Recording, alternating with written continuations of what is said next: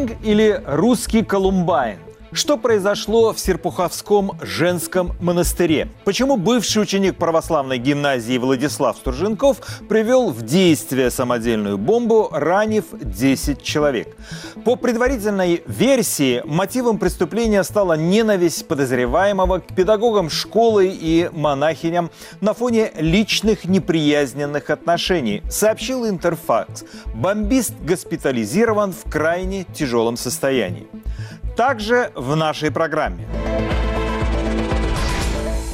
Дарья Навальная об ошибках прошлого. Я не понимаю, почему те, кто выступает за прагматичные отношения с диктаторами, не могут просто открыть учебники истории. Это был бы прагматичный поступок, и сделав его, очень легко понять неотвратимый закон. Умиротворение диктаторов и тиранов никогда не работает чужие среди своих. Даже на уровне займов, даже на уровне э, банковских кредитов э, выходцам Северного Кавказа их не выдают.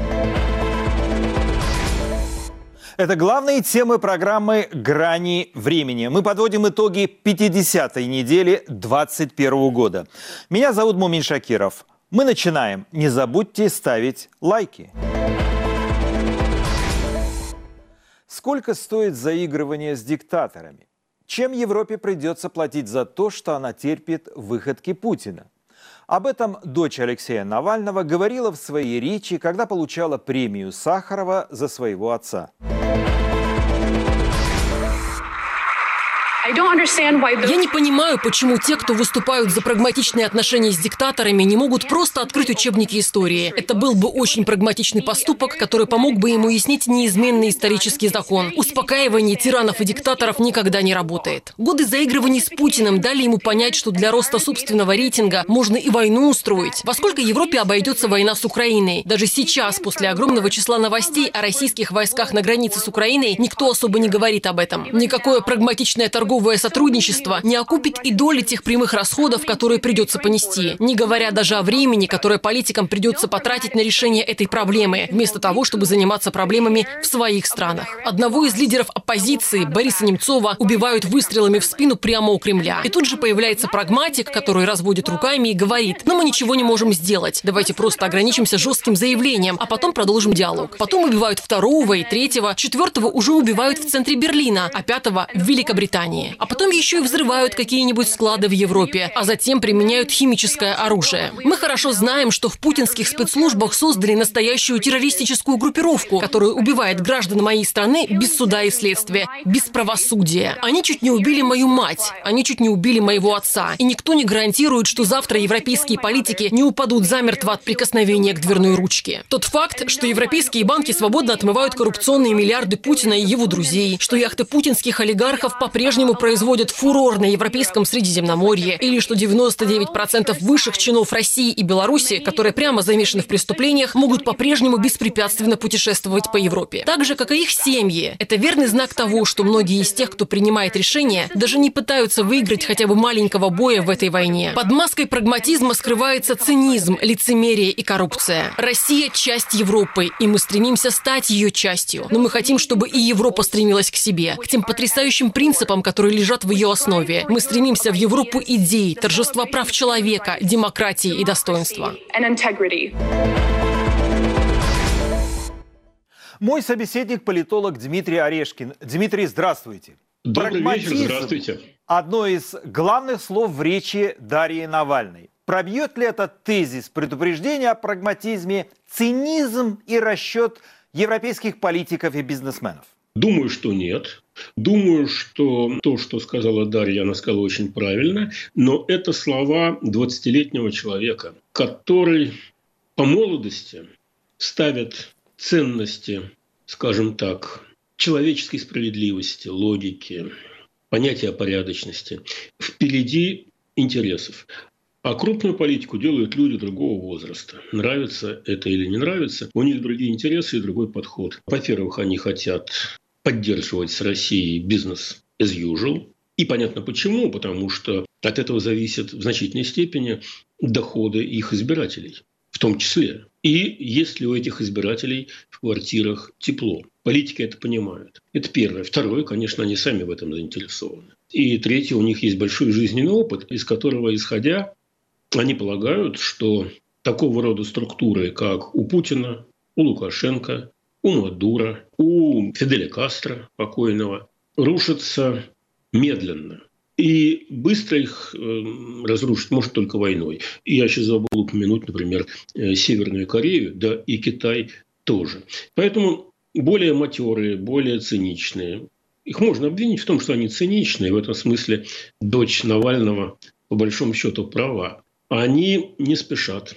Они знают, что в долгую они выиграют. Они понимают, что в долгую путинская Россия рухнет. Они понимают, что в их интересах Э, затянуть процесс, не позволить Путину сорваться в истерику и начать э, войнушку э, в той или иной степени. Они пытаются, да, они пытаются делать то же самое, что пытались сделать с Гитлером, задобрить, купить, ублаготворить, но немножко по-другому кармане у них есть э, довольно увесистая гантеля, и Путин это прекрасно знает, в отличие от Гитлера. А тогда никаких экономических санкций всерьез против Германии выдвигать никто не собирался. Поэтому я абсолютно по-человечески поддерживаю то, что говорила яркая, молодая, красивая и умная дочь Навального, а как аналитик э, с почти 70-летним жизненным опытом,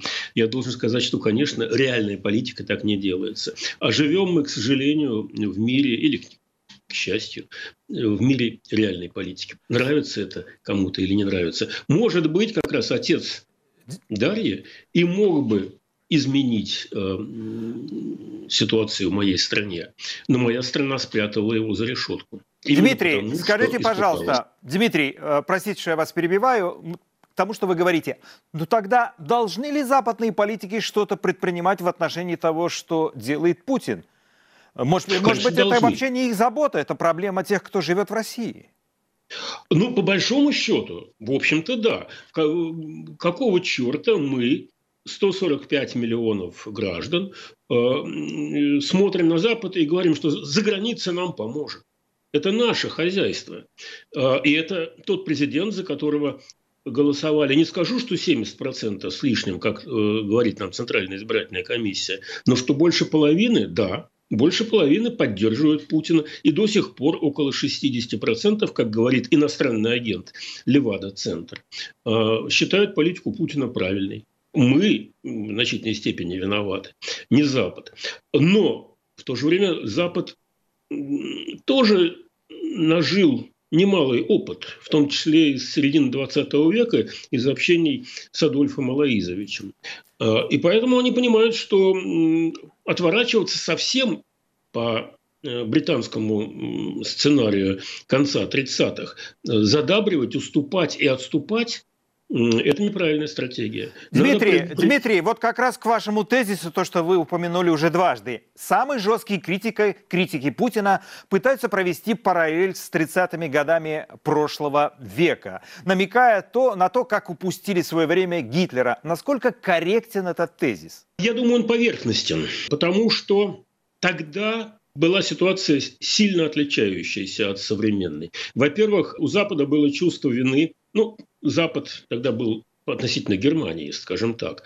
У французов, у немцев, ну, у англичан было некоторое чувство вины за Версальский договор. Оно, этот договор был уж слишком э, демонстративно унизительным для немцев.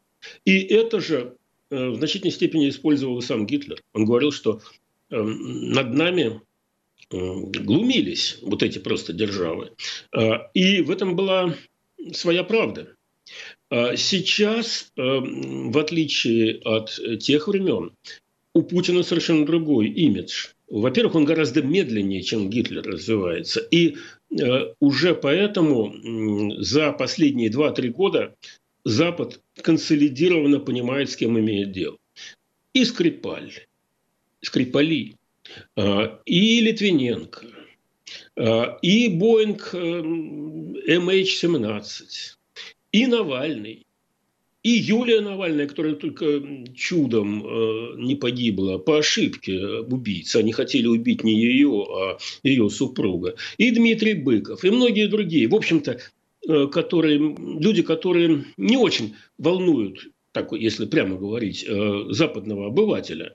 Но это человек, это структура, которая нарушает все принятые на Западе нормативы поведения. И поэтому в отличие от 30-х годов, Запад сейчас представляет консолидированную структуру. Вот тот самый единый Запад, который долгое время был мифологической конструкцией в устах Владимира Путина, он действительно появился благодаря усилиям Владимира Путина. Он ухитрился сплотить этот самый Запад. Он ухитрился сделать так, что забыты противоречия между Францией и Германией, там, Германией и Британией, Британией и Францией, всеми вместе с Соединенными Штатами. Он их заставил объединиться своими эм, боевыми танцами, в том числе э, вдоль украинской границы. Поэтому э, получается так, что Путин один против всего Запада. А у Гитлера не было так. У Гитлера, кстати говоря, в, в начале Первой, Второй мировой войны был очень мощный союзник в лице Иосифа Виссарионовича Сталина. У, у Путина такого союзника нет. А, и Дмитрий, частности... простите меня, продолжая все-таки тему противостояния Москвы и Запада. Многие восприняли предложение или требование МИДа России к НАТО и США как ультиматум. Как вы это оцениваете? Хочешь 100, проси 150? Такая тактика Кремля и Путина? Ну, я думаю, есть такой элемент, но на самом деле проблема в том, что, мне кажется, это уже не работает. Запад прекрасно понимает, с кем имеет дело.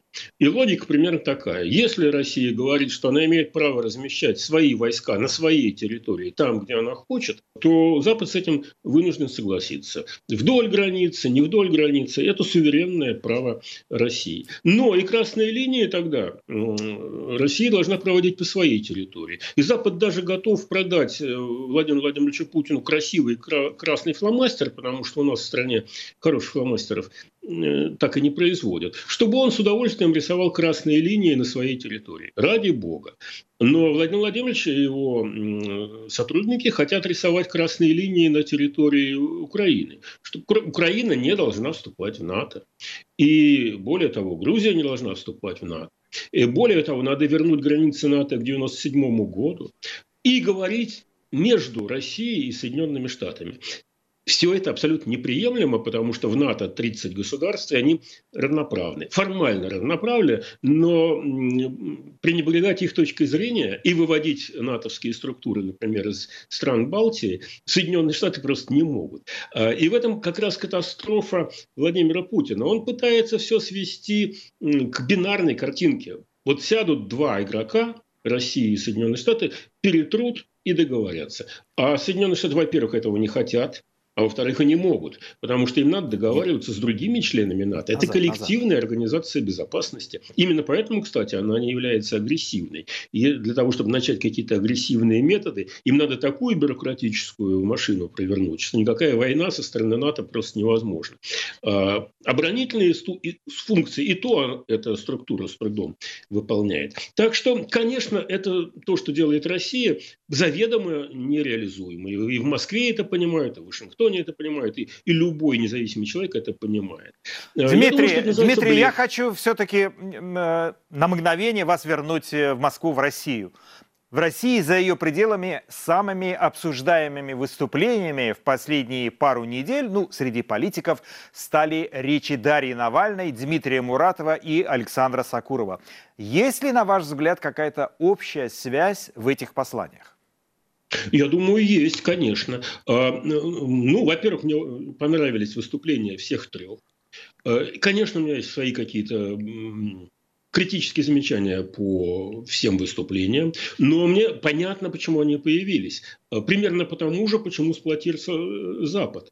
Владимир Владимирович Путин достал мыслящих людей, те, которых, тех, которые смотрят не только телевизор, там и господина Соловьева, во всей, и в своей стране тоже. Я уж не говорю про э, зарубежных мыслящих людей, не только мыслящих, потому что туда не достают руки информационной э, структуры Путина. Но даже в России все больше людей начинают испытывать или прямое раздражение как э, Сакуров и как Муратов, не говоря уже про дочь господина Навального, или как минимум сомнения. И это очень опасно на самом деле. И вот как раз ощущение этой опасности и объединяет все эти три яркие и очень разные э, выступления. Потому что, по большому счету, когда э, Дмитрий Андреевич Муратов говорит о том, что мир разлюбил демократию, я с ним не очень согласен. Я думаю, что как раз кончается период, когда мир разлюбил демократию. Кончаются период восторгами, э, восторга и упоения Владимиром Путиным, Орбаном,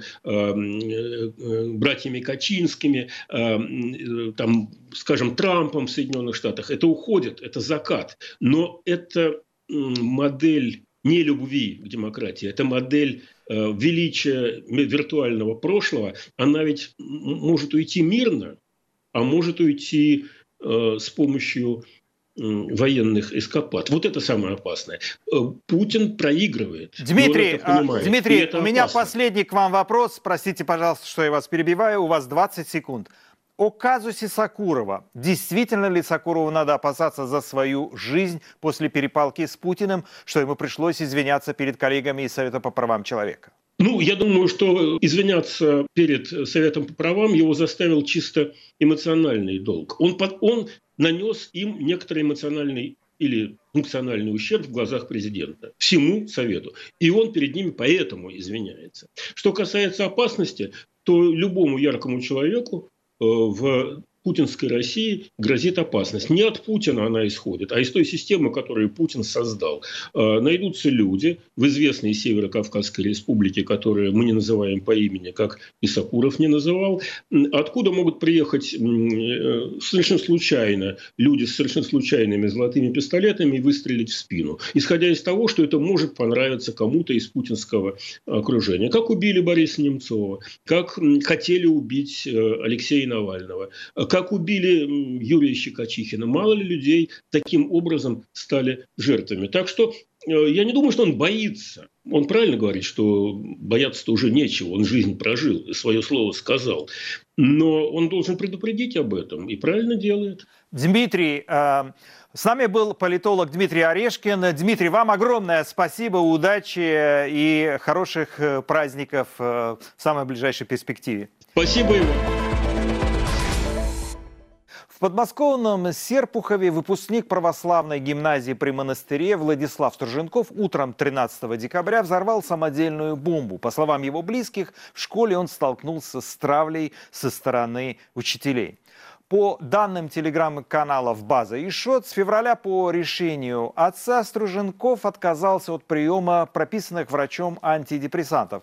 Сейчас он в больнице в тяжелом состоянии. Обстоятельства нападения на гимназию изучил мой коллега Иван Воронин.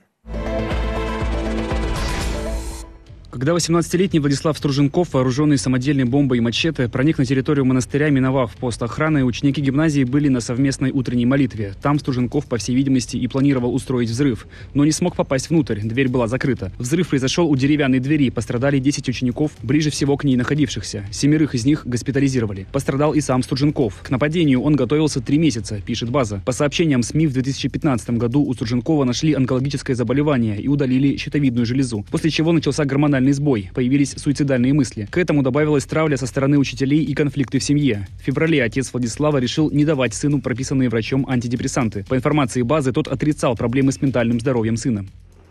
Почти половина респондентов последнего исследования сервиса «Доктор рядом» и платформы hh.ru готова обсуждать личностные и рабочие проблемы с психологом, пишет РБК, но лишь 15% пользуются услугами частных специалистов. При этом количество обращений к психологам и психотерапевтам за последние полтора года выросло на 53% по сравнению с тем же периодом за прошлый год. Женщины стали чаще обращаться за помощью на 66%, мужчины на 17%. За время пандемии в России существенно выросла нагрузка на психиатрические и психологические службы от 10 до 30% в разных регионах, выяснил коммерсант. В стране постепенно меняется отношение к психологической и психиатрической помощи, рассказывает врач-психиатр, автор просветительского инстаграм-блога «Психиатр онлайн» Дмитрий Заносов. Я на самом деле вижу отчетливо положительный тренд э, в отношении э, дестигматизации обращения к специалистам, и вроде как говорят, что такой тренд был в Америке лет 10-15 назад, потому что тоже были какие-то страхи перед этим, а сейчас все больше люди понимают, что качество жизни может меняться при обращении.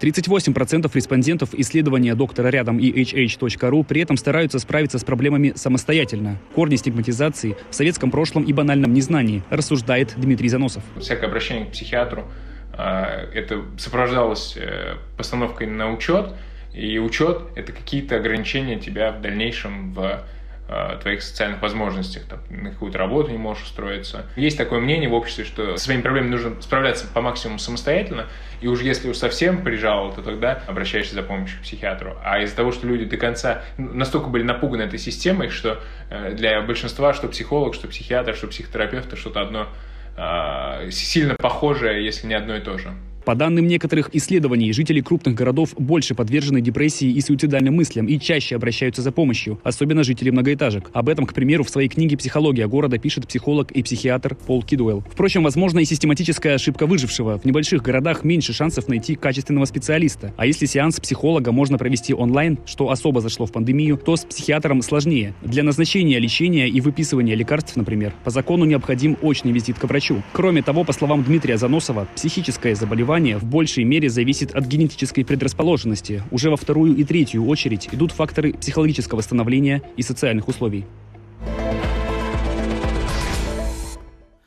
Об осужденных лидерах ингушского протеста и о ситуации на Северном Кавказе в целом мы поговорим с адвокатом Магомедом Бековым и с писателем Алисой Ганиевой сразу после новостей.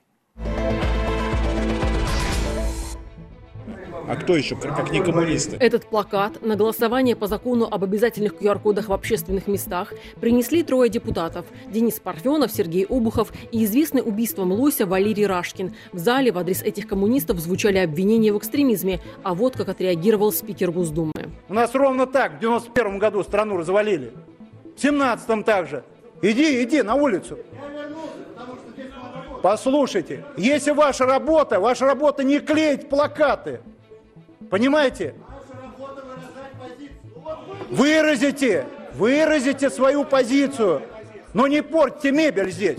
Единороссы отобрали плакат и попытались его разорвать. Депутат Михаил Матвеев рассказал, что плакат отбили. В итоге Госдума приняла в первом чтении законопроект о QR-кодах в общественных местах. По нему региональные власти смогут сами определять, где именно требовать QR-коды. Вместе с паспортом их нужно будет показывать в музеях, театрах, кафе, ресторанах и во время массовых мероприятий. QR-код будет содержать информацию о вакцинации, перенесенном коронавирусе или о медотводе от прививки. Сообщается, что законопроект рассмотрят во втором чтении не раньше, чем через месяц. Израильские медики планируют изучить эффективность четвертой дозы вакцины от коронавируса, пишет Иерусалим Пост. В ходе исследований собираются выяснить, насколько четвертый укол Pfizer повысит уровень антител в организме. Израиль первым в мире ввел прививку третьей дозой. Ранее разработчики вакцины Pfizer, опираясь на собственные лабораторные испытания, заявили, что ее третья доза нейтрализует штамм омикрон. В Кемерове по делу о гибели 51 человека на шахте Листвяжная суд арестовал ее основного собственника, миллионера Михаила Федяева и Геннадия Алексеева, генерального директора компании «СДС Уголь». Шахта входит в структуру этого холдинга. Собственнику Листвяжной вменяют злоупотребление полномочиями в коммерческой организации, повлекшее тяжкие последствия. А гендиректору СДС Угля инкриминируют нарушение требований промышленной безопасности опасных производственных объектов, повлекшее по неосторожности смерть. Оба арестованных не признают своей вины и обжалуют арест. Суд также взял под стражу технического директора СДС «Угля» Антона Якутова и главного инженера шахты Анатолия Лобанова. По версии следствия, утром 25 ноября на шахте «Листвяжная» произошел взрыв метана. Погибли 46 шахтеров и 5 горноспасателей. 49 человек получили травмы. В Беларуси суд дал 18 лет усиленного режима блогеру Сергею Тихановскому. Его обвинили сразу по четырем статьям, в частности, в организации массовых беспорядков и разжигании ненависти. Суд проходил в закрытом режиме в СИЗО города Гомеля. В 2020 году Тихановский планировал баллотироваться на пост президента Беларуси. Его задержали еще до выборов и начала мирных протестов. В результате свою кандидатуру на должность президента Беларуси выдвинула его супруга, домохозяйка Светлана. Теперь она лидер белорусской оппозиции за рубежом. И понятно, что Сергей, наверное, считается личным врагом э, Лукашенко. Возможно, это э, месть мне. Он э, понимает, что Сергей в заложниках сейчас у режима. Это такое объявление, что э, вот, вот вам, Тихановские, получите. Тихановская покинула Беларусь вскоре после объявления предварительных итогов голосования, согласно которым победу с 80% голосов одержал Александр Лукашенко. В США, Канаде, Великобритании, Германии, Евросоюзе и ряде его стран-участниц не признают Лукашенко легитимным законно избранным президентом. Суд на Ставрополье дал реальные сроки заключения семи лидерам ингушских протестов, в том числе женщине. В 2018 году в Ингушетии массово выступали против обмена территориями с Чечней, о котором договорились Рамзан Кадыров и тогдашний лидер Ингушетии Янузбек Евкуров. Чечне отходила большая часть земель. Их считали своими представители древних ингушских родов – тейпов. Обмен вызвал многотысячные протесты в республике. По версии следствия, семь осужденных создали экстремистское сообщество и совершили насилие против силовиков. Согласно вердикту суда, Зарифа Саутиева получила 7,5 лет колонии. Багаудин Хаутиев, Исмаил Нальгиев и Барах Чемрузиев по 8 лет заключения. А Малсах Ужахов, Ахмед Барахови и Муса Мальсагов по 9 лет колонии. Правозащитный центр «Мемориал», названный властями иноагентом, признал этих людей политзаключенными. Адвокаты осужденных лидеров ингушского протеста говорят, что дело с самого начала было политически мотивированным. С нами на связи один из защитников Магомед Беков. Магомед, здравствуйте. Здравствуйте. Скажите, почему такие большие сроки получили лидеры протеста, и в том числе э, один из уважаемых и немолодой э, лидер, член Совета тейпов ингушского народа Ахмед Барахоев, 9 лет? Почему так много? По моему убеждению, однозначно дело ангажировано, оно является политически мотивированным. Это показательная порка такая своего рода. Я думаю, это месть просто-напросто месть власти, месть не просто региональной власти, это месть федеральной власти не только гражданским активистам Республики Ингушетия, это просто показательная порка. Это, скажем так, показывают э, на ингушском деле всему гражданскому обществу России, что если кто-то позволит критиковать власть, если кто-то будет возмущаться попиранием своих прав, то его ожидает то же самое, что и гражданских активистов Ингушетии, которые вышли на протест и требовали всего-навсего не попирать их права, позволить им провести референдум, не разбазаривать территорию Республики Ингушетии вопреки конституционному закону, закону о референдуме, который говорит о том, что изменение границ и территории Республики Ингушетии решается на референдуме всенародном. Магомед, скажите, вот если проводить параллели, может быть, это не очень комфортный вопрос, но я все-таки вас спрошу. Когда задержали Алексея Навального в январе этого года, то десятки тысяч людей вышли во всех городах России. Потом был уже судебный процесс и так далее, но люди вышли на улицы. В моем представлении есть вообще стереотипы, что ингушский народ это очень крепкий, э, дружный и всегда друг за друга постоят. Почему э, не сработал этот эффект, чтобы люди могли выйти на улицы и поддержать тех, кого осудили? Почему мы такую картину не увидели? Я вам скажу, почему вы не увидели такую картину, почему вся страна не увидела такую картину.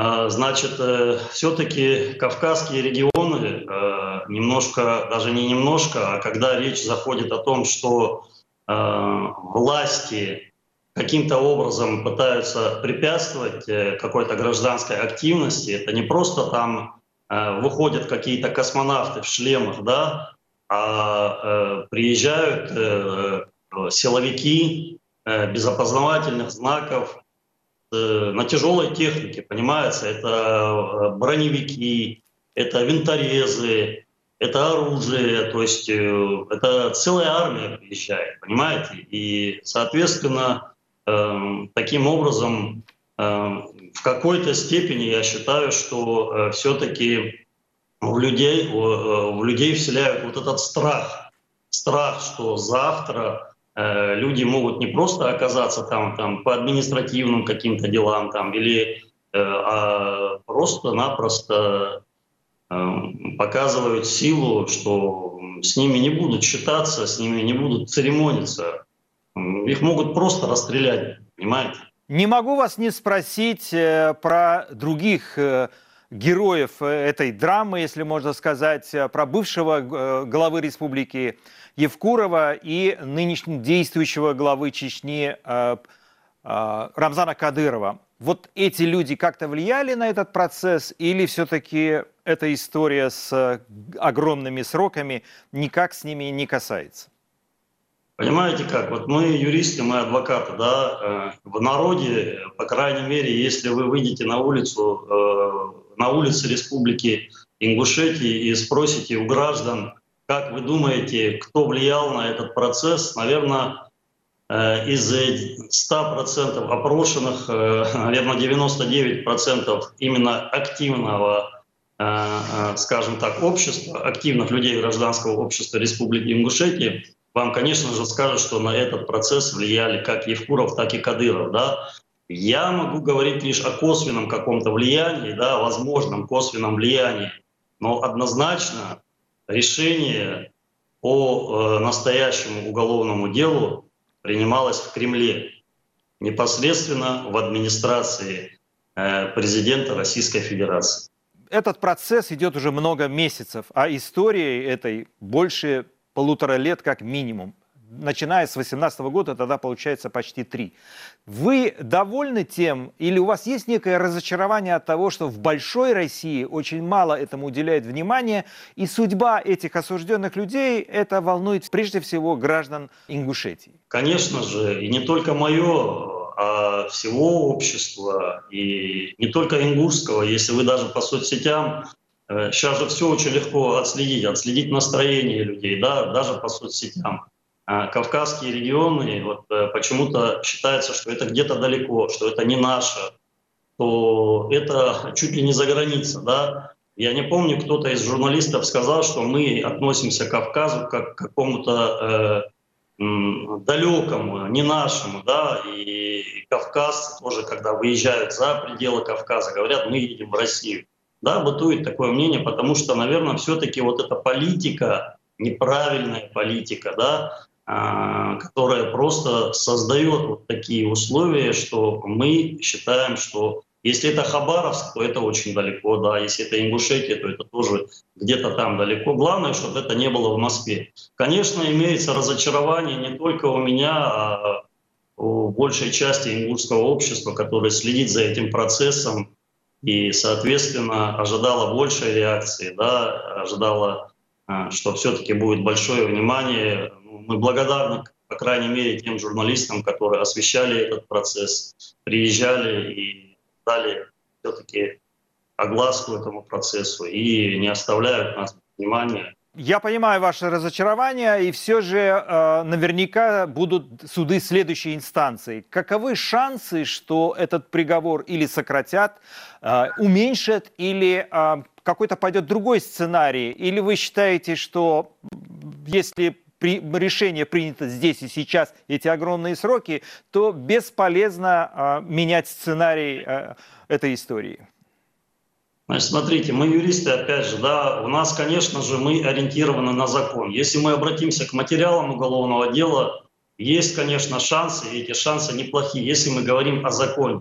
Но нужно понимать, что это дело ангажировано, политически мотивировано, соответственно, решения не принимают судьи, ни как нижестоящие, ни как вышестоящие.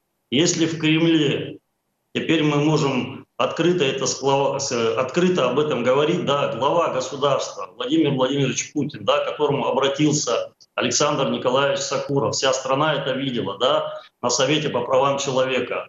Было озвучено ингушское дело. Э, пофамильно были названы э, э, лица, которые да, сегодня находятся на скамье подсудимых. Если все-таки возобладает благоразумие, опять же, приговор вот этот показывает, что там, в Кремле, э, ну, я не знаю, если у них нет логического мышления, если они не понимают, что подобного рода порка, она только радикализует э, граждан, понимаете? и просто-напросто мы получим э, подрастающие, в том числе молодые ребята, радикальное общество мы получим.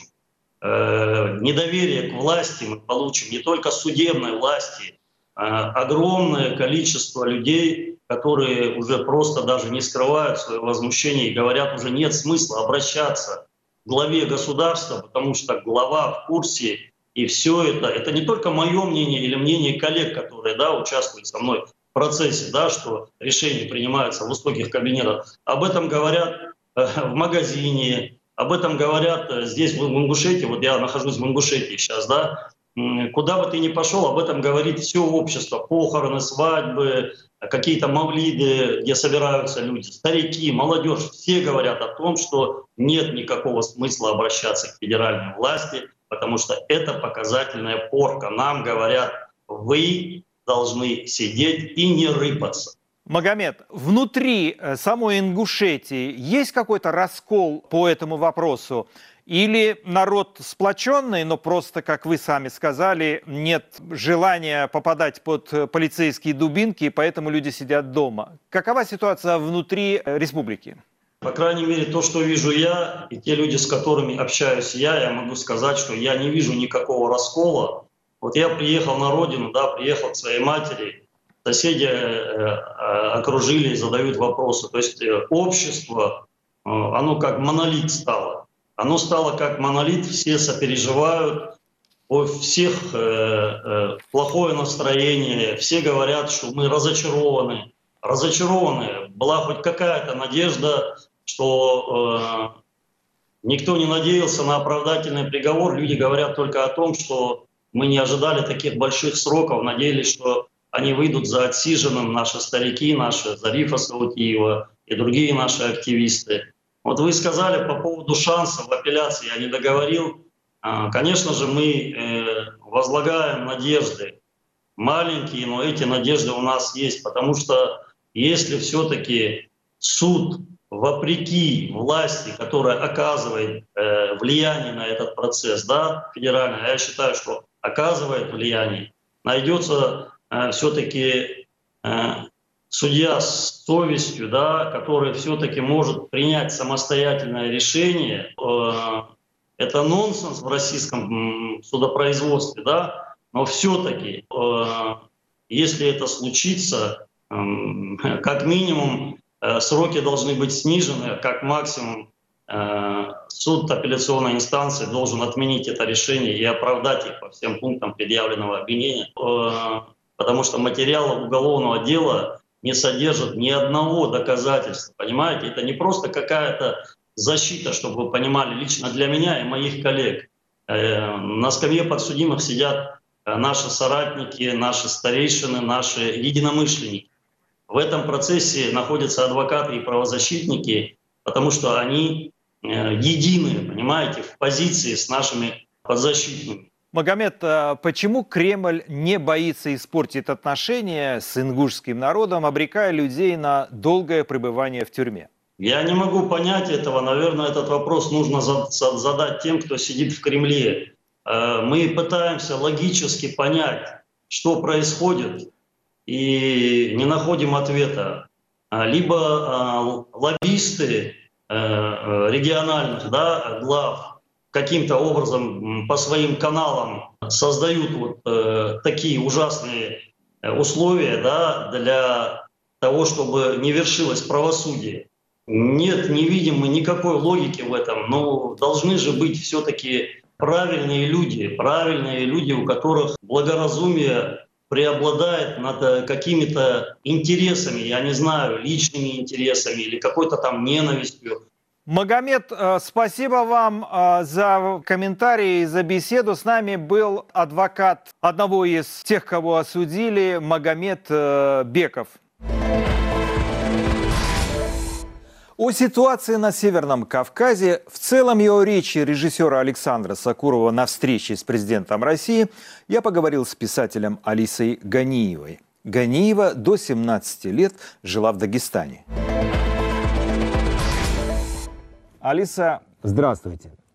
Выступление режиссера Сакурова и реакция президента Путина напоминает извечный хрестоматийный сюжет «Поэт и царь» или в более широкой версии «Художник и власть». Что лично вас резануло в этом споре? Ну, меня скорее резанул даже не сам спор, потому что он э, протекал э, в такой шаблонном русле поэта с большой буквы художника, который пытается как-то рубить с плеча во имя правды, и э, тирана, который э, надменно, похихикивая, ставит его на место. И при этом э, между делом обозначает не, некоторую, некоторую интимность э, их общения и связи, предлагая зайти на чаек и всячески демонстрируя дружественность, за которой стоит э, скорее опасная такая э, злость на все сказанное Сакуровым. Меня скорее э, резануло то, что происходило после, и та, ну, слово травля у нас сейчас заезжено, но, скажем так, гипертрофированная реакция со стороны многих оппозиционно мыслящих людей, которые не доглядели э, должной жесткости в его словах, не дорасслышали какие-то имена, которые он не назвал, хотя он называл очень много имен политузников.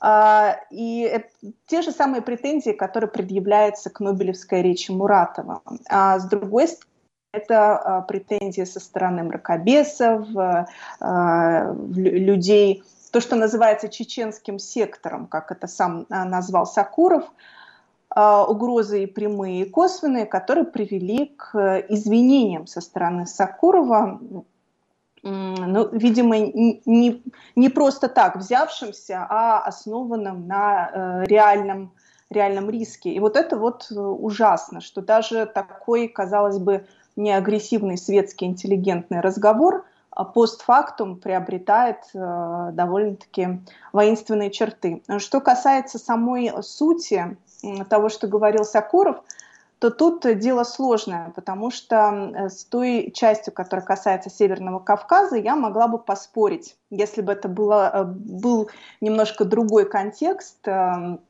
если бы мы вдруг оказались где-то за круглым столом, и э, не было бы вот этих всех сопутствующих моментов. Давайте я приведу некоторые цитаты Сакурова, которые касаются этого региона. Кавказ становится мононациональным. С нами хотят расстаться, не хотят быть в одной компании. Вы, русские, не очень заслуживаете уважения. Шутят иногда, когда возникают экономические проблемы. Ничего, русский мужик заработает. Вас эти слова оскорбили или наоборот вы увидели боль художника? Меня тут ничего не оскорбило, хотя я бы отметила некоторую некорректность э, фактов – мне кажется, оскорбляться на такое честно заявленное мнение глупо, и вообще эта мода на оскорбление мне совершенно чужда. Но что касается мононациональности, тут э, уже некоторая лингвистическая неправда содержится, поскольку Северный Кавказ — это слоеный пирог, и там не только множество национальностей, там и религии разные, и мировоззрение, и, и вообще поставить порой одну народность рядом с другой невозможно, потому что тут и глубоко сидящие исторические споры, и земельные конфликты, и а, разность, в том числе даже этнического бэкграунда. Есть э, тюркоязычные, есть аланы, есть автохтонные кавказские народы. И у них очень сложная история взаимодействия. Что касается шовинизма или национализма по отношению к русским, то я бы тут э, тоже не согласилась, а, поскольку по моим э, наблюдениям и потому, что говорит статистика и всякие соцопросы, и в принципе а, объективная правда, а, Кавказ как раз не прочь был бы вписаться в правовое в поле России и, и, и не быть никак выделяемым, скажем так. А он, э, к сожалению, выделяется именно сверху, именно на официальном уровне, э, не воспринимается населением России как свой, как часть Российской Федерации. Это происходит уже на протяжении не одного десятка лет.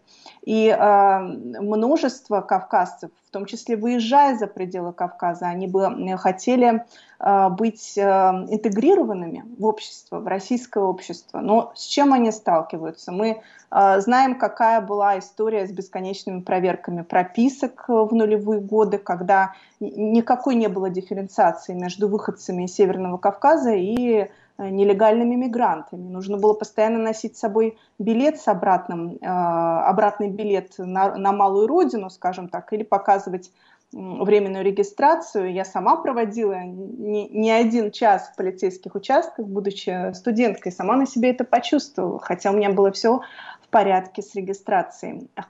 Э, теперь э, со съемом жилья бесконечные проблемы, с этим каждый сталкивается на бытовом уровне. Э, многие кавказцы даже наподобие китайцев, приезжающих в Россию, берут себе какие-то русифицированные имена и, радуются, если они, на счастье, не Махмуды и не Ахмеды, а что-то такое среднее, типа Даниялов, можно прикинуться Даником, и, и как-то прокатить за своего славянина и, наконец, получить э, квартиру в аренду.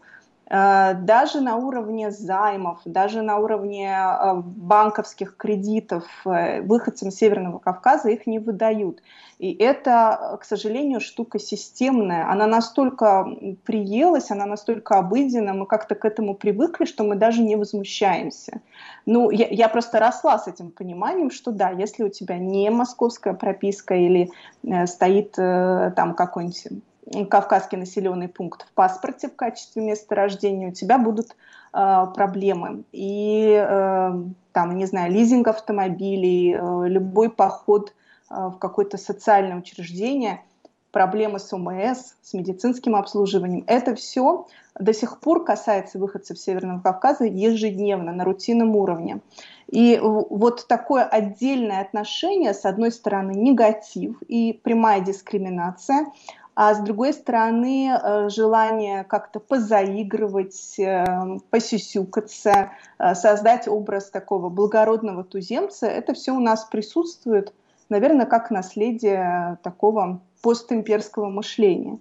И с этим хотелось бы бороться. А уж кто там хочет действительно уйти во свояси, как говорил Сакуров, тут тоже с этим все очень сложно. Вообще разговор о будущем отдельных региона в России у нас практически невозможен на данном уровне, потому что он криминализован.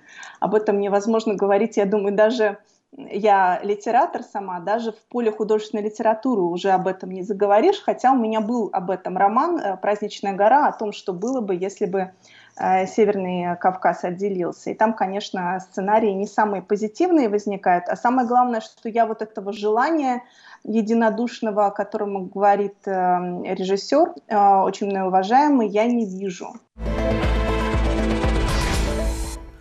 На этой неделе умер кинорежиссер Сергей Соловьев, автор фильмов «Асса», «Сто дней после детства», «Анна Каренина» и «Нежный возраст». Мой коллега Иван Воронин о творце, который был интересен разным поколениям зрителей. На этом я прощаюсь с вами. В следующую субботу в 19.05 подведем итоги года. С самого утра мне не хватает воздуха. Кажется, что меня кто-то душит. Вероятно, это действие оттепели, государь. Вероятно. Вероятно.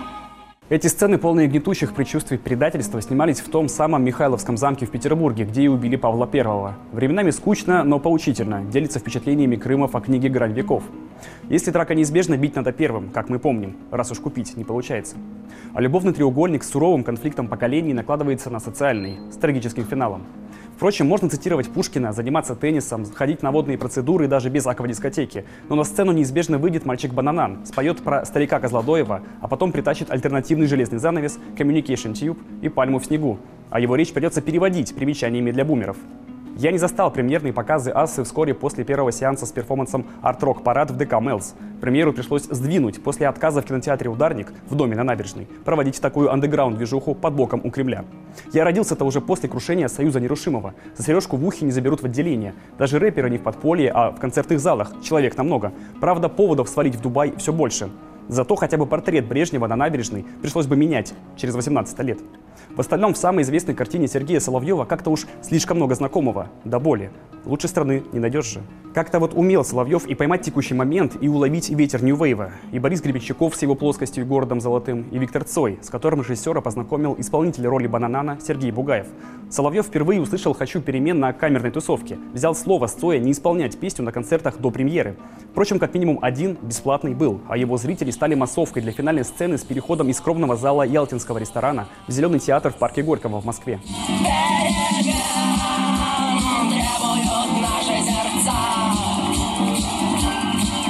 Это первое появление Цоя в неигровом кино, и даже не хочется цепляться к блэкфейсу, сопровождавшего его персонажа. А песня, теперь едва ли не экстремистская в некоторых странах постсоветского пространства, можно и на Крестина угодить. И, пожалуй, единственное, что не раздражает из Bluetooth-колонок зумеров. На митингах, например. Соловьев едва ли не легализовал русский рок. Пластинка с саундтреками «Ассы» — одна из первых легальных советских рок-релизов. Вторую «Ассу», которая 20 лет спустя, пересматривать не особо хочется. Да и шнур не цой. Хотя процитировать можно. Мы уже не ждем перемен, пламени нет, остался дым, и никто не умрет молодым. Есть немного другой, ранний Соловьев, с его трилогией взросления. Те же «100 дней после детства», где выглядящий на все 16, впервые безумно влюбленный Лопухин подхватывает бароновский флер в произведениях Лермонтова. В музу Соловьева Татьяну Друбич на экране невозможно не влюбиться. Так же пронзительно, как «Солнечный удар» в летнем пионер-лагере на территории старой дворянской усадьбы. А, это жара. А это. Я же тысячу лет знаю.